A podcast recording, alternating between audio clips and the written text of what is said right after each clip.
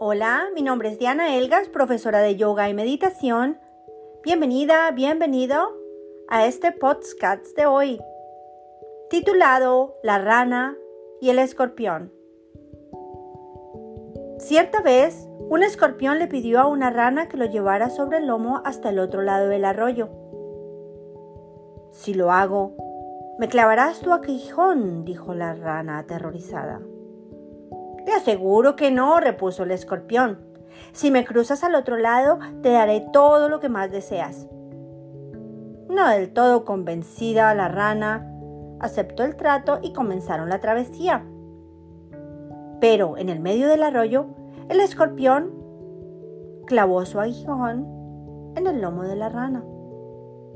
Mientras ambos se hundían, la rana alcanzó a exclamar, Ahora los dos moriremos. ¿Por qué has hecho esto? Y el escorpión contestó,